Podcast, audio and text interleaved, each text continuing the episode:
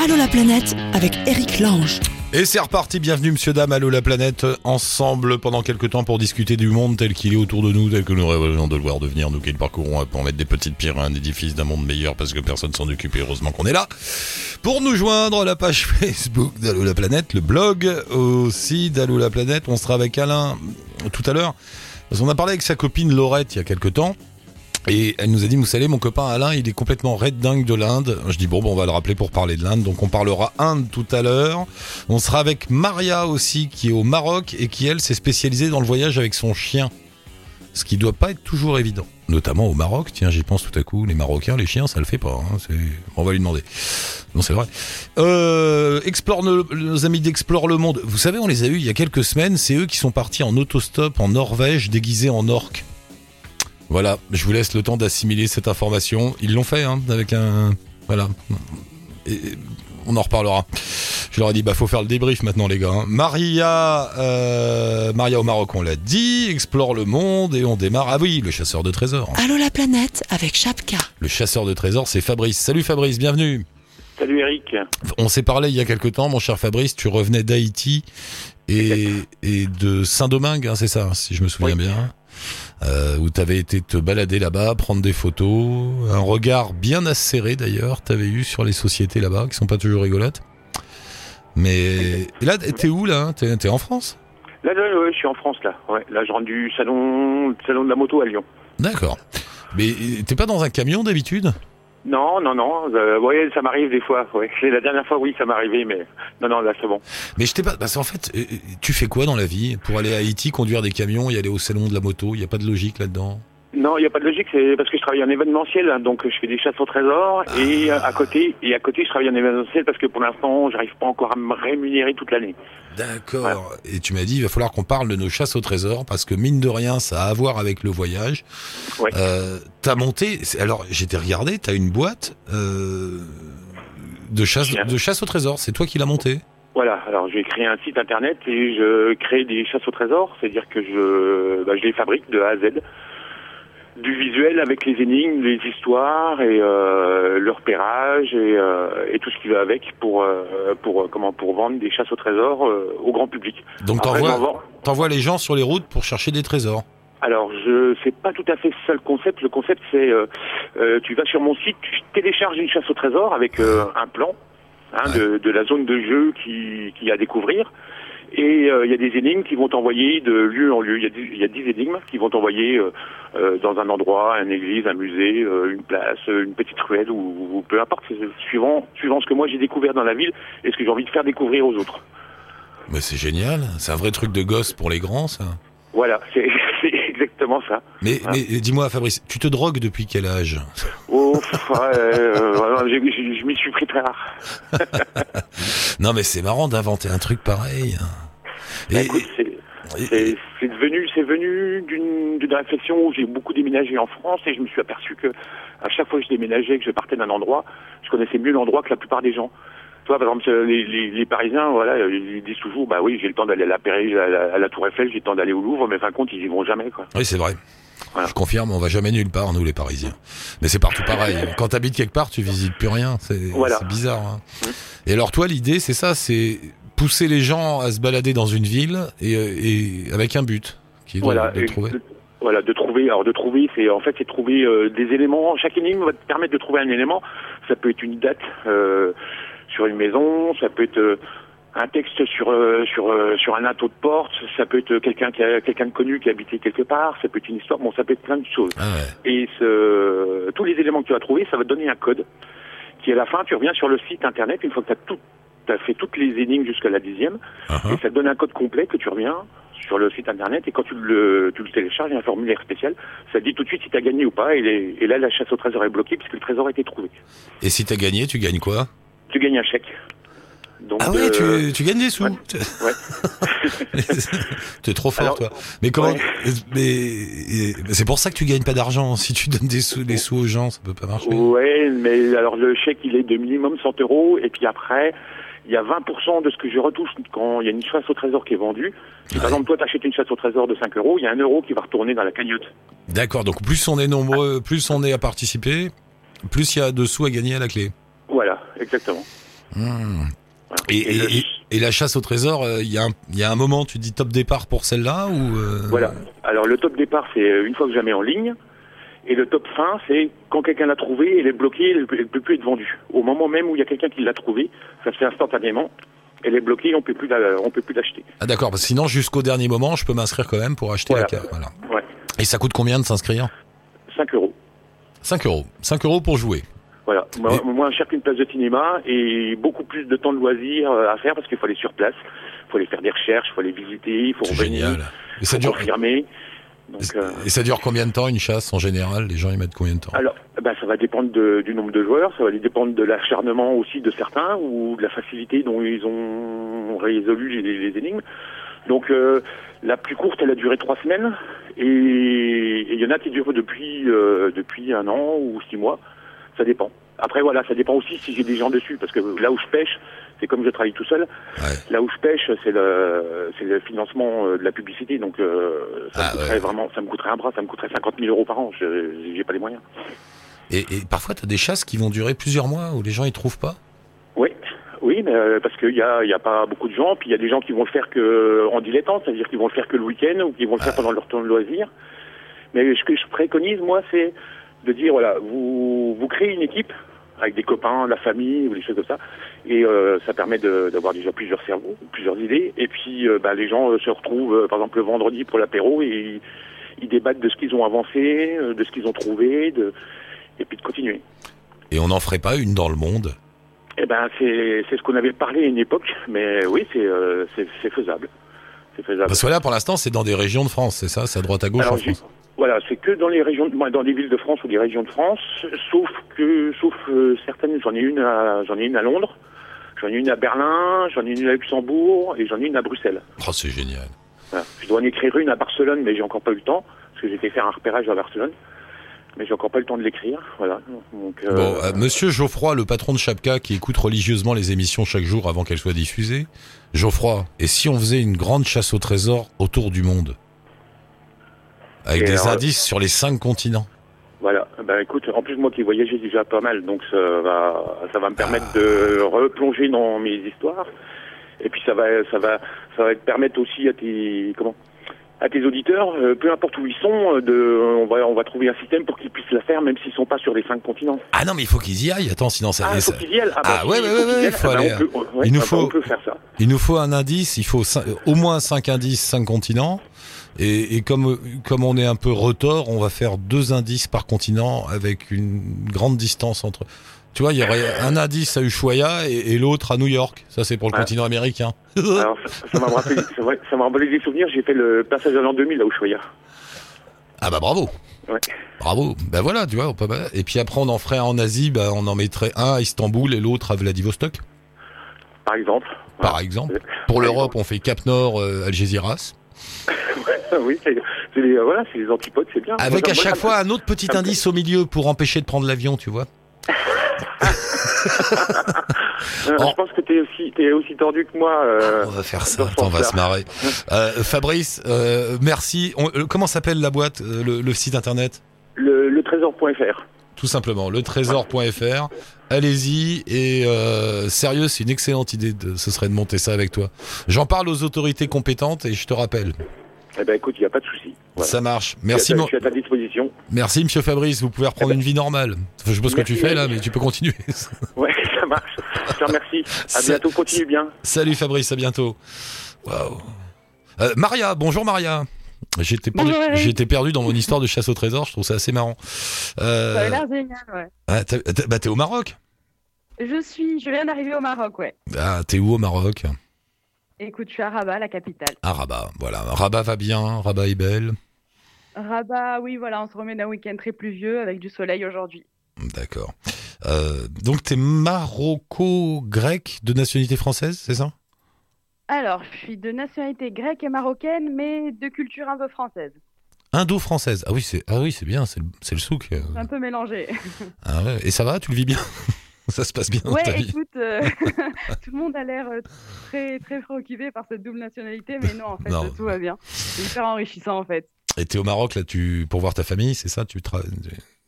Euh, oui, ben en fait, ouais, j'ai un peu la mauvaise habitude pour mes parents de partir un peu loin Ouais. pendant un ou deux ans, et, mais je reviens toujours au Maroc pour, euh, voilà, pour les voir. Le, le port d'attache, c'est Rabat?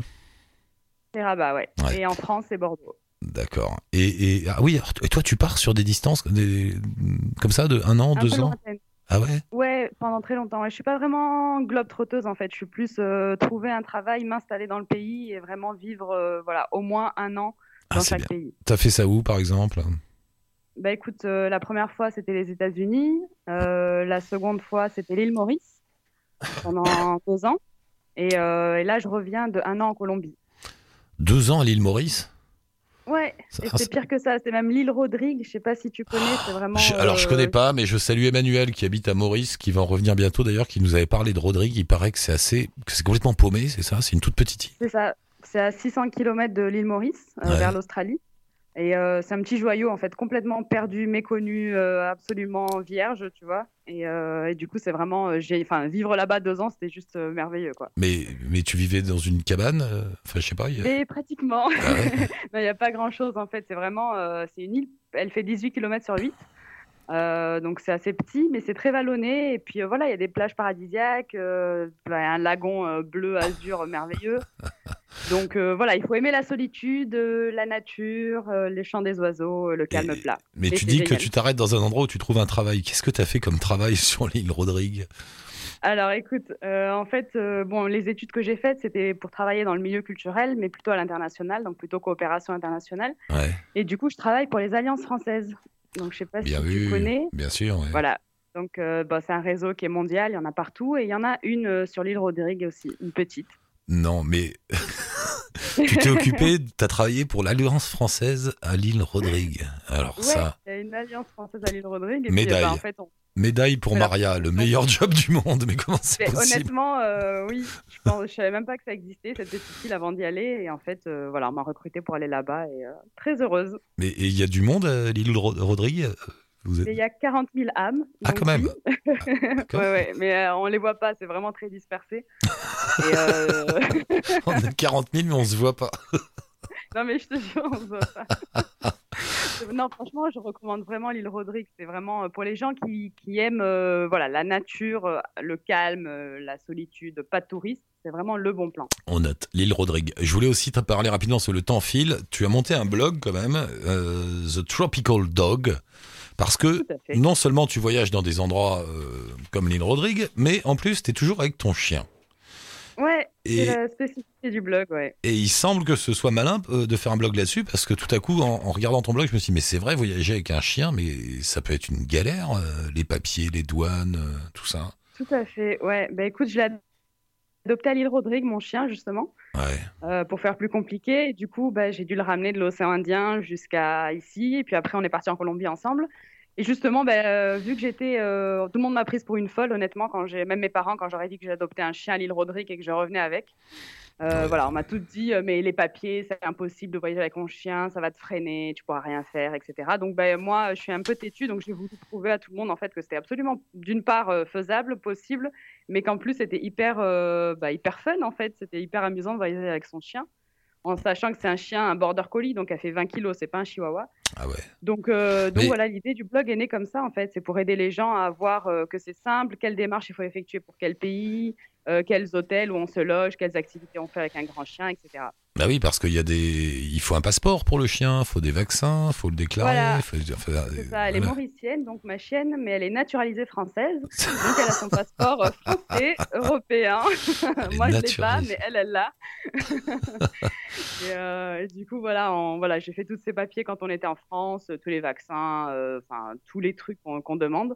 Hmm. Et maintenant, euh, voilà, elle a voyagé avec moi, elle a fait toute l'Amérique du Sud avec moi. On, on revient d'un an là-bas. Et c'est pas facile. euh, Mais il faut, la- il faut le nourrir le chien. Tu y trouves à Bien manger sûr, partout? Ouais. Euh, écoute, je, je- je lui cuisine en fait, et puis sinon euh, j'achète du poulet chez le boucher, et puis voilà, c'est on- je le cuis avec du riz, euh, des légumes, et c'est fait quoi. Ouais, un bout de poulet, ouais, tranquille.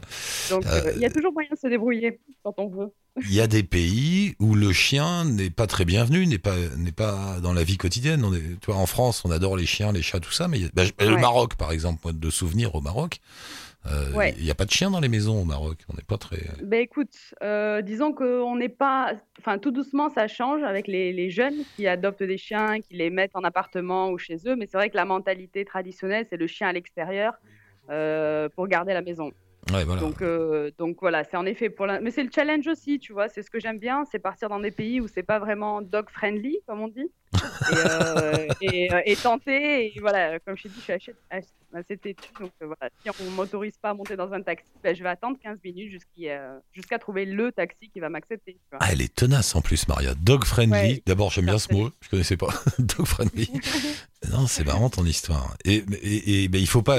On remarque qu'en Amérique latine, ça va, mais il y a, tu sais, il y a des coins en Asie, ils les mangent, hein, les, chiens. Donc, euh, Ouais, je sais, ouais, c'est pour ça que je la garde une laisse très courte, je la garde sur moi, mais j'ai pas encore fait le Vietnam, apparemment le Vietnam, ouais, pour les chiens, ouais. on les mange. Mm. Mais euh, voilà, c'est pas sur ma liste de pays pour le moment. J'essaie Oui, de faire euh, ceux qui pas- mangent pas les chiens d'abord. pas de provoque, pas de provoque. Ça sera le pro- prochain challenge. Bon, alors si on veut tout savoir sur comment voyager avec son chien, comment combien ça coûte, comment le nourrir, bah, pour dormir aussi, parce qu'il y a plein d'hôtels et de backpackers qui doivent refuser les chiens. ça, Tout à fait, mais il y en a aussi qui acceptent. Bah, il faut que tu fasses un. Bah, remarque, t'as fait le blog, faut faire un guide. Hein. Voyage avec un animal, Bah, c'est pas mal. C'est dans, dans les. Voilà, je suis en train de faire les vidéos là des voyages de chaque pays, et puis là, oui, j'ai une petite, euh, une petite idée de guide aussi, donc euh, voilà, Ah, ouais, pour aider devrait- justement à inspirer d'autres personnes à le faire et, et lutter contre l'abandon des chiens aussi, tu vois, c'est un peu euh, Bah en oui, oui. relief. Ah bah oui, avant de partir en Colombie, d'habitude on le laisse au bord de l'autoroute. Est-ce que toi tu l'emmènes? Voilà, c'est ça, exactement. The, Donc moi, voilà, TheTropicalDog.com, dit-il avec l'accent. Euh, fait, très bien prononcé. et, et- et le prochain voyage, tu m'as dit, tu vas où là? Alors écoute, là, on est au Maroc, on rentre un petit coup en France, et euh, ensuite, on va passer quelques mois en Grèce, avant de programmer euh, le prochain voyage en 2018. C'est vrai, Grand toi, voyage. euh, rien qu'à dire bonjour à la famille, tu fais déjà le tour du monde ou à peu près, donc c'est pas mal. Ouais, c'est un peu ça. Non, non, je voyage pas, je vais voir, je vais voir euh, ma famille. Oui, là, je suis pas en voyage pour moi, c'est juste un Ouais. petit tour, euh, voilà, famille, amis. Bon, bah merci en tout cas Maria d'avoir répondu. Euh, on met le lien avec The Tropical Dog pour aller voir tout ça et puis on reste en contact. On se Ça rappelle très bientôt Merci pour le prochain voyage. Merci Maria, à la prochaine et merci, Merci. pour le- l'île Rodrigue. hein. Je, je note dans un petit coin. Je recommande, voilà. Recommandé par Maria et par son chien qui vivait là-bas d'ailleurs. Bah faut que tu retournes à l'île Voilà. Rodrigue. Faut, faut lui. J'ai très envie, ouais, Ouais. c'est dans le programme. Bon, salut Maria, merci beaucoup, à bientôt. Salut, ciao. Bye. Nos amis d'Explore le Monde, c'est ça, ils sont là? Ils sont là. Salut Eric. Qui est là, là? Qui est au téléphone avec moi? Jules et Marine. Jules et Marine. Comment vous allez les gars? Eh bien, ça va, ça y est, on est de retour. Pour Ah. une fois, il fait chaud par rapport à la Norvège, donc c'est cool. Alors c'est eux qui... On vous avait eu en route, hein, ils étaient partis pour le euh, la Norvège déguisée en orque. Voilà, voilà. Et ça s'est bien passé, ça s'est bien fini. en stop, en stop en plus, j'ai pas précisé.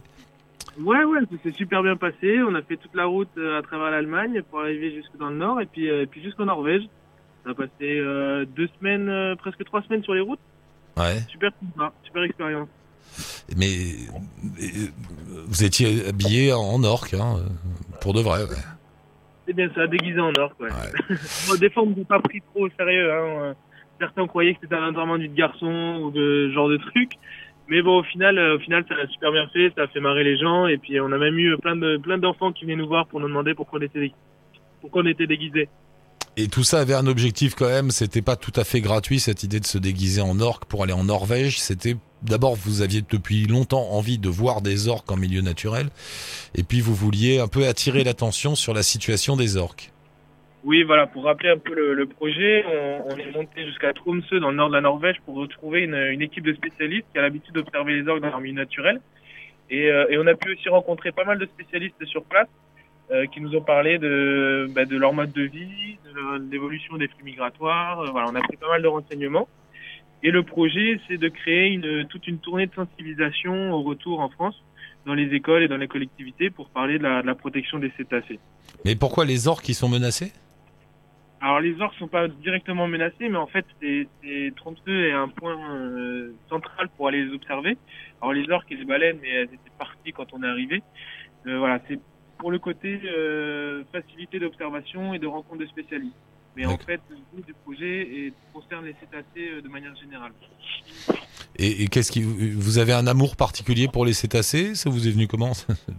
Racontez tout, docteur. Non, pour, pour les animaux euh, en général, toute façon. Donc, euh, donc voilà, on, là on est parti sur les sur les sur les cétacés sur ce projet. On partira sur d'autres projets euh, dans d'autres pays. Mais voilà, qui dit Norvège dit baleine et, et orque. Donc, euh, donc ça s'est fait naturellement en fait sur, sur les cétacés. D'accord.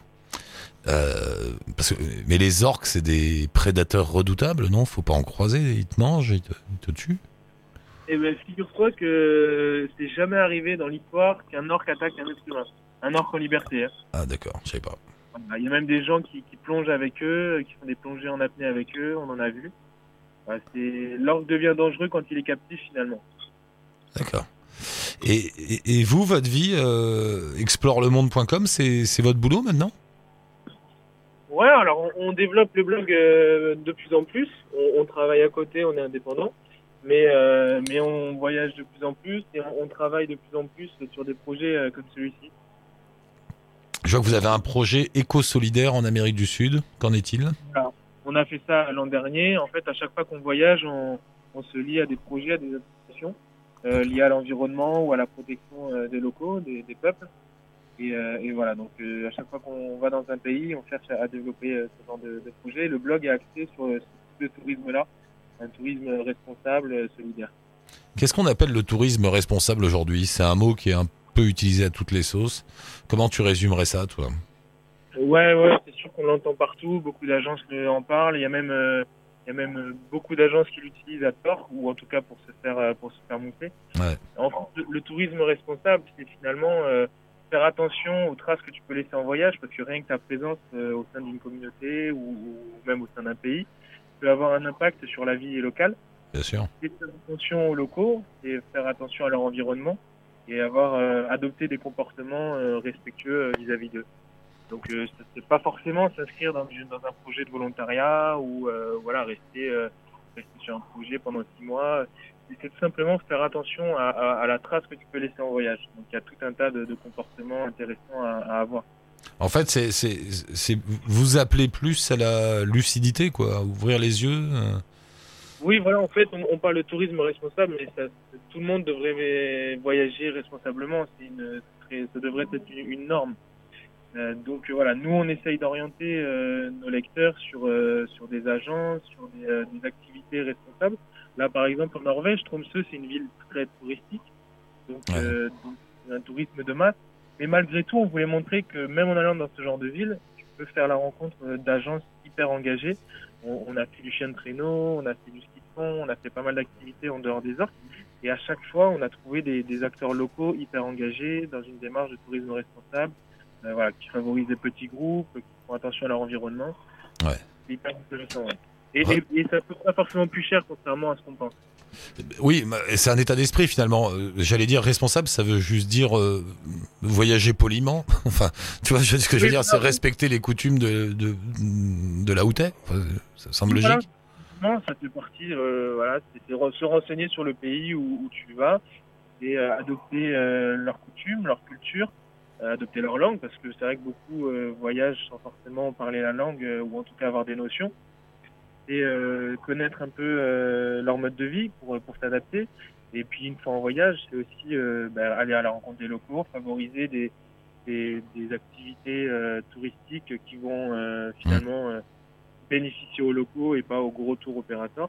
Oui, c'est pour ça d'ailleurs qu'il faut pas acheter les trucs all inclusive parce que euh, j'ai appris ça l'autre jour. Ça ne profite en rien aux locaux. C'est-à-dire que les- tu sais quand tu achètes le truc, hein, ils négocient ouais. tous les prix avec des boîtes internationales et, et même la, la bouteille de Coca elle est même pas achetée au, au type du coin quoi. Donc personne Ouais, n'en profite. Il y a des grands groupes internationaux qui proposent des, des, des voyages tout compris. euh, où finalement, les locaux ben, sont, euh, sont en profitent pas du tout et en, et en subissent les conséquences. Ouais. C'est-à-dire que le, le, le tourisme est un business énorme, mais c'est un peu comme tous les business aujourd'hui, il va profiter à une minorité de gros groupes finalement, et les, les gens sur place ne voient pas passer l'argent. C'est une des industries les plus qui rapporte le plus d'argent euh, au monde. Si ce n'est la première d'ailleurs. C'est la première depuis 2-3 ans, euh, j'avais vérifié ça, euh, en chiffre d'affaires, c'est devant l'armement et devant le pétrole de tourisme. Ouais, ouais. C'est fou, hein ouais. Et on était un milliard de touristes en 2016. On voit les conséquences. C'est qu'en Thaïlande, il y a des îles magnifiques qui ont été fermées. Au, Bré- au, au Mexique, il y a des sites euh, euh, Inca, Maya, on on menacé, euh, voilà. T'es loin, alors re- reviens près du téléphone, on t'entend plus là. Là, tu m'entends? Ouais, ouais. Ouais, donc je disais, on voit les conséquences. Non, on a- on t'entend plus là. Je sais pas où t'es, mais ça marche pas. Faut parler dans, le- dans le téléphone, pas dans, dans le haut-parleur, s'il te plaît. Là, c'est mieux. Voilà. Ouais. Ouais, donc je, je disais, on, on voit les conséquences du tourisme de masse où des îles en Thaïlande qui sont magnifiques euh, ont dû être fermées il y a deux ans, ou des sites euh, euh, archéologiques euh, au Mexique sont menacés aujourd'hui. Ouais. Donc, euh, donc l'intérêt est, est pour tous de faire attention au mode de voyage. Et ne faites pas comme nous, parce que oui, il y a les sites au Mexique et en Thaïlande, mais t'as qu'à aller voir la côte d'Azur, la tête que ça a. C'est un beau massacre. Ah ben, on y vit, donc euh, ouais, Ouais. on connaît. C'est un, beau massacre aussi. Bon, bah merci beaucoup tous les deux, on vous suit alors. Et si juste un mot, euh, je sais plus où je suis tombé euh, sur une remarque de, sur votre blog où vous disiez que le retour à la routine, le retour à la vie normale, c'est toujours un peu compliqué. Ouais, c'est toujours un peu compliqué, mais euh, mais bon, on continue de voyager euh, sur place en rencontrant des gens, en organisant des, des apéros voyageurs euh, avec les passeurs d'aventure. Donc on continue de rencontrer des, des voyageurs et de rester dans le voyage. D'ailleurs, vous en faites euh, un en- bientôt, un apéro voyageur, non En mars, là, tu m'as Ouais, dit. le 14 mars pour les Montpelliérains, euh, ce sera au marché du Lez. Il y a un événement sur Facebook et puis tout est disponible sur le blog.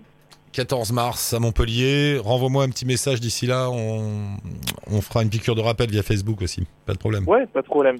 Ok, super. Ça marche. Merci beaucoup. Merci à tous Merci les deux. Julie et Marie, bonne route. À bientôt. Salut, ciao. Bye. Et on termine aujourd'hui avec un de mes sujets de prédilection, l'Inde. Alain salut. Bonjour Alain. L'autre jour, on était avec Laurette, euh, avec qui tu t'es baladé à droite à gauche, notamment un voyage en Inde avec la famille. Et Laurette nous disait. euh, non, c'est pas Et- Laurette, c'est Laure, pardon. Laure. Ouais, c'est Ouais. Mais elle met Laurette sur Facebook, alors elle nous trompe. là. Ah, Voilà. bah ouais, on reste incognito. Euh, et Laure nous disait, mais il faut que vous parliez avec Alain, c'est un grand fan de l'Inde.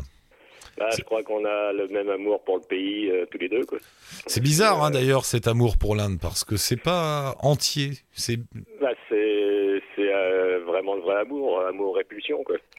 C'est- T'as tout qui t'énerve et puis tout qui te donne envie d'y revenir. Euh, Enfin bon, c'est que des sentiments comme ça qui, qui jonglent et c'est ça qui est bon, quoi.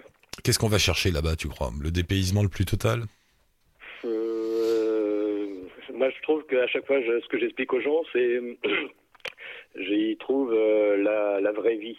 T'as l'impression que là-bas, rien n'est caché et que Ah ouais tout ce qu'on vit, même chez nous, la pauvreté, euh, la misère, tout ce que tu veux, là, chez nous, c'est un petit peu maquillé. Là-bas, tu prends tout en pleine tronche, mais t'as l'impression d'être dans le monde réel, quoi. La réalité, ah, c'est pas faux. ouais. Ouais, Ouais, c'est le sentiment à chaque fois que j'ai quand je me balade là-bas. Tu, tu, bah, le système des castes euh, tente à, à être aboli, mais enfin, il existe toujours. Tu le sens, de toute façon, dans le mépris des plus aisés sur les plus pauvres. Et donc, c'est des choses qui existent chez nous aussi, mais là-bas, bah, tu, tu le vois, c'est flagrant. Il n'y a, pas- y a pas de honte à montrer son mépris pour euh, celui qui est en, en dessous. C'est vrai, c'est c'est vrai ce que tu dis, que le système des castes existe bien évidemment chez nous aussi. Il n'y a qu'à regarder les chiffres, j'en sais rien. Si tu nais dans le bon milieu, tu feras des grandes études. Si tu nais dans le milieu d'à côté, tu feras pas d'études du tout. Donc tu restes finalement coincé dans ta caste. Mais nous, on n'en parle jamais. On, dit non, non, ça Ah, n'existe pas. euh, c'est toujours maquillé. Après, bon, on a tout notre système social, tout ça, qui aide quand même un petit peu à maquiller tout ça, puis à aider quand même euh, certaines personnes à, à s'en sortir un peu mieux. Mais, euh, mais là-bas, ouais, tu sens quand même que ça reste encore euh, présent. Et puis, puis euh, oui, vu que c'est dans leur façon de réfléchir, ils- nous, on arrête la gêne un petit peu euh, pour euh, exprimer euh, notre mépris ou n'importe. Là-bas, ça, ça les dérange pas, quoi. C'est impressionnant. Mais bon, c'est. C'est dur, mais c'est- ça- Je trouve ça réel, quoi. C'est. C'est une société, c'est un pays très attirant, effectivement, on plonge dedans comme dans une espèce de grand livre d'aventure et en même temps c'est très violent, très dur l'Inde. C'est Ah, exactement. Mais, mais bon, là, au moins, euh, je, je me sens vivant là-bas, quoi. C'est vraiment. En plus, euh, bah, la diversité du pays, quoi. C'est. euh, en une nuit de train, tu, tu changes totalement d'environnement, de, de, de population, de, de coutumes. euh, C'est. ah, c'est magique. Et c'est étonnant comme il- tour du monde, rien qu'un tour de l'Inde, déjà, tu, Ah ouais. tu vois les déserts, la montagne, les cocotiers. euh, enfin, bon, c'est, c'est magique. Et puis ce côté spirituel en tout, c'est perturbant. Tout, tout est sacré. Ouais. C'est-à-dire, S'il y a une, j'en sais rien moi, s'il y a une averse euh, de pluie inattendue, hop, ils vont te donner une explication parce que c'est tel dieu ou tel machin. Ah bah ouais, bah, quand tu vois le nombre de temples, le nombre d'arbres avec euh, des petits drapeaux dessus et tout, euh, si tu as un immeuble qui se fait et que tu as l'arbre qui est là, bah, ils vont construire l'immeuble autour de l'arbre, euh, ça va s'enchevêtrer, mais ils vont pas couper l'arbre parce qu'il y a, a peut-être Rama ou Krishna, je sais pas lequel, qui, qui a soi-disant euh, mis un jour son pied dessus, et puis voilà. Ouais, il y a encore ce côté spirituel. euh, je- j'ai vu pas mal de changements au fil des, des trois voyages euh, que j'ai fait là-bas, Ouais. mais ça, ce côté spirituel, non, c'est impressionnant, ça reste ancré. Et même quand on parle avec eux, euh, quand tu parles que tu es français, qu'en France, euh, il y a quand même beaucoup de gens euh, qui, qui sont athées, qui ne croient plus vraiment grand-chose. euh, Ils n'arrivent même pas à avoir le concept de qu'on puisse ne, ne pas avoir de Dieu. Quoi. Ah ben moi j'avais, je me rappelle au cours d'un de mes voyages en Inde, je me suis dit bon, j'arrête de dire que je suis athée parce que ça passe pas. Non mais c'est, Ouais, ouais. c'est, même pas que ça, c'était, je sentais pas d'agressivité, mais une incompréhension totale quoi. Tu, tu, peux pas ne pas croire. Donc euh, dis-moi Ouais. que tu crois en quelque chose. Alors à la fin je dis bon bah je suis chrétien, ça, bon bah chrétien ça passe. Mais Ah non, bah là, bah, on a rencontré encore là, des jeunes, euh, pourtant éduqués, là, qui est ingénieur et tout. Et, euh, et donc, bah, on en vient, de toute façon, c'est toujours les questions hein, d'où tu viens, euh, quelle est ta religion, euh, et tout. Et, tout. et euh, quand je leur ai expliqué ça, euh, même eux, par rapport à leur niveau d'éducation euh, et leur jeunesse, bah, non, non, ils ils comprenaient pas. Et c'était pas possible pour eux. Quoi. Donc, bah, pareil, tu dis soit que tu es chrétien ou bouddhiste ou. n'importe quoi, tu, mais il faut en dire un quoi. Et puis après, c'est bon, là, ça, ça passe mieux. Mais sinon, ils ont du mal à concevoir qu'on ne puisse pas croire en quelque chose. Quoi. Donc, euh, mais bon, c'était marrant. C'est, ce qui est- ça ce qui est diffi- des discussions sympas. Quoi. Ben oui, et ce qui est difficile pour nous aussi à comprendre, c'est comment des types, comme tu dis, parce que les Indiens, ils font tout. Faut pas croire que c'est des, c'est des idiots qui savent rien faire. Ils font des satellites, des fusées, des ordinateurs, Ah bah, des, ils ont des chirurgiens. Il y a tout. Enfin, ils ont tout comme nous. Et, et quand tu vois ces gens qui sont des scientifiques de, haut niveau, hein, euh, qui, vont très loin, et qui continuent à vivre dans cette espèce de religion bizarroïde avec des, hommes à tête d'éléphant et des dieux singes et des trucs qui ressemblent un peu à de la bande dessinée pour nous. C'est, non, c'est, étonnant, hein, c'est, très bizarre. Bah, en plus, bon, après, moi, ça fait trois fois que j'y vais. euh, à chaque fois, quand il y a des gens qui m'accompagnent, ils me disent Ah, c'est bien, tu connais bien et tout. Mais je leur dis Non, je je connais pas bien. Je, je sais, je connais les codes pour euh, me débrouiller en Inde. Mais après, j'ai toujours euh, rien compris à toute leur religion. Là. Bah, comme tu disais, il y a tellement de dieux et puis il y en a- n'y a, pas une seule personne qui va prier la- le même Dieu. Euh, pour l'instant, moi, ça reste encore. euh, J'ai pris les bouquins et tout, mais je, Ah, tu comprends rien pas à comprendre la complexité de, de la cosmogonie euh, indienne. là, C'est Mais je crois qu'eux-mêmes comprennent pas, ils font semblant. hein. C'est pas possible. Non, mais l'Inde, ça fait partie de ces pays où plus tu y vas, plus tu comprends que tu comprendras jamais. Enfin, plus, voilà, plus- tu vas, plus tu, tu touches le mystère tout le temps, tout le temps. c'est un peu ça. ouais, T'es un peu sur une autre planète quand même. C'est marrant. Quoi. Mais ah, bon, je- j'aime bien justement ce côté aussi. euh, même moi, si je suis pas euh, dans la religion, euh, c'est d'arriver dans une ville où euh, où tu, tu vois toutes les religions représentées. euh, et, euh, tu vas voir une mosquée, une église, un temple hindou, euh, enfin tout, qui, qui va se côtoyer dans la même rue. Et puis euh, chacun fait ce qu'il veut. euh, Ouais. et- Enfin, il y a de bonnes bagarres Ouais, de temps en temps. Il y a de bonnes bagarres hein, entre les hindous et les musulmans. Ça y va. hein, ça- Ouais, ouais, bah là, il nous expliquait justement les jeunes qu'avec le, le nouveau gouvernement qui était un petit peu extrémiste aussi, là, il y avait pas mal d'échauffourées, quoi. Ouais. Mais bon, dans l'ensemble, bah, tu vois, comme tu, je, je t'écoute depuis un petit moment, donc c'est vrai que quand t'en parles, je, je souris à chaque fois avec le- l'expression de, de chaos organisé, quoi. où- c'est vrai que c'est ça, quoi. C'est un gros bordel, mais ça marche, quoi.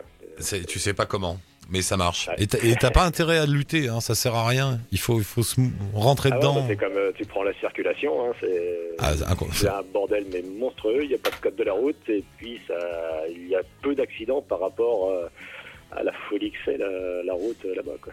Ouais. ça fait un peu, c'est l'exemple un peu de tout le pays. Quoi. C'est, ça grouille, ça, ça va à 100 à l'heure, mais ça fonctionne. Quoi.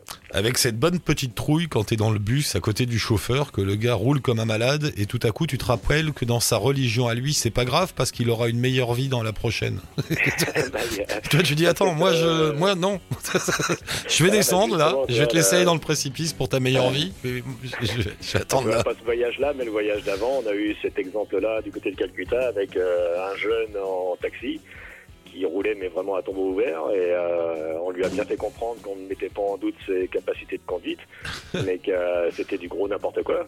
Et il nous a sorti ça, que vous les Occidentaux, euh, vous avez trop peur, nous c'est pas grave, il y a la réincarnation et tout. Et c'est bon, ouais. Ah ouais. Mais c'est- ils s'en foutent quoi.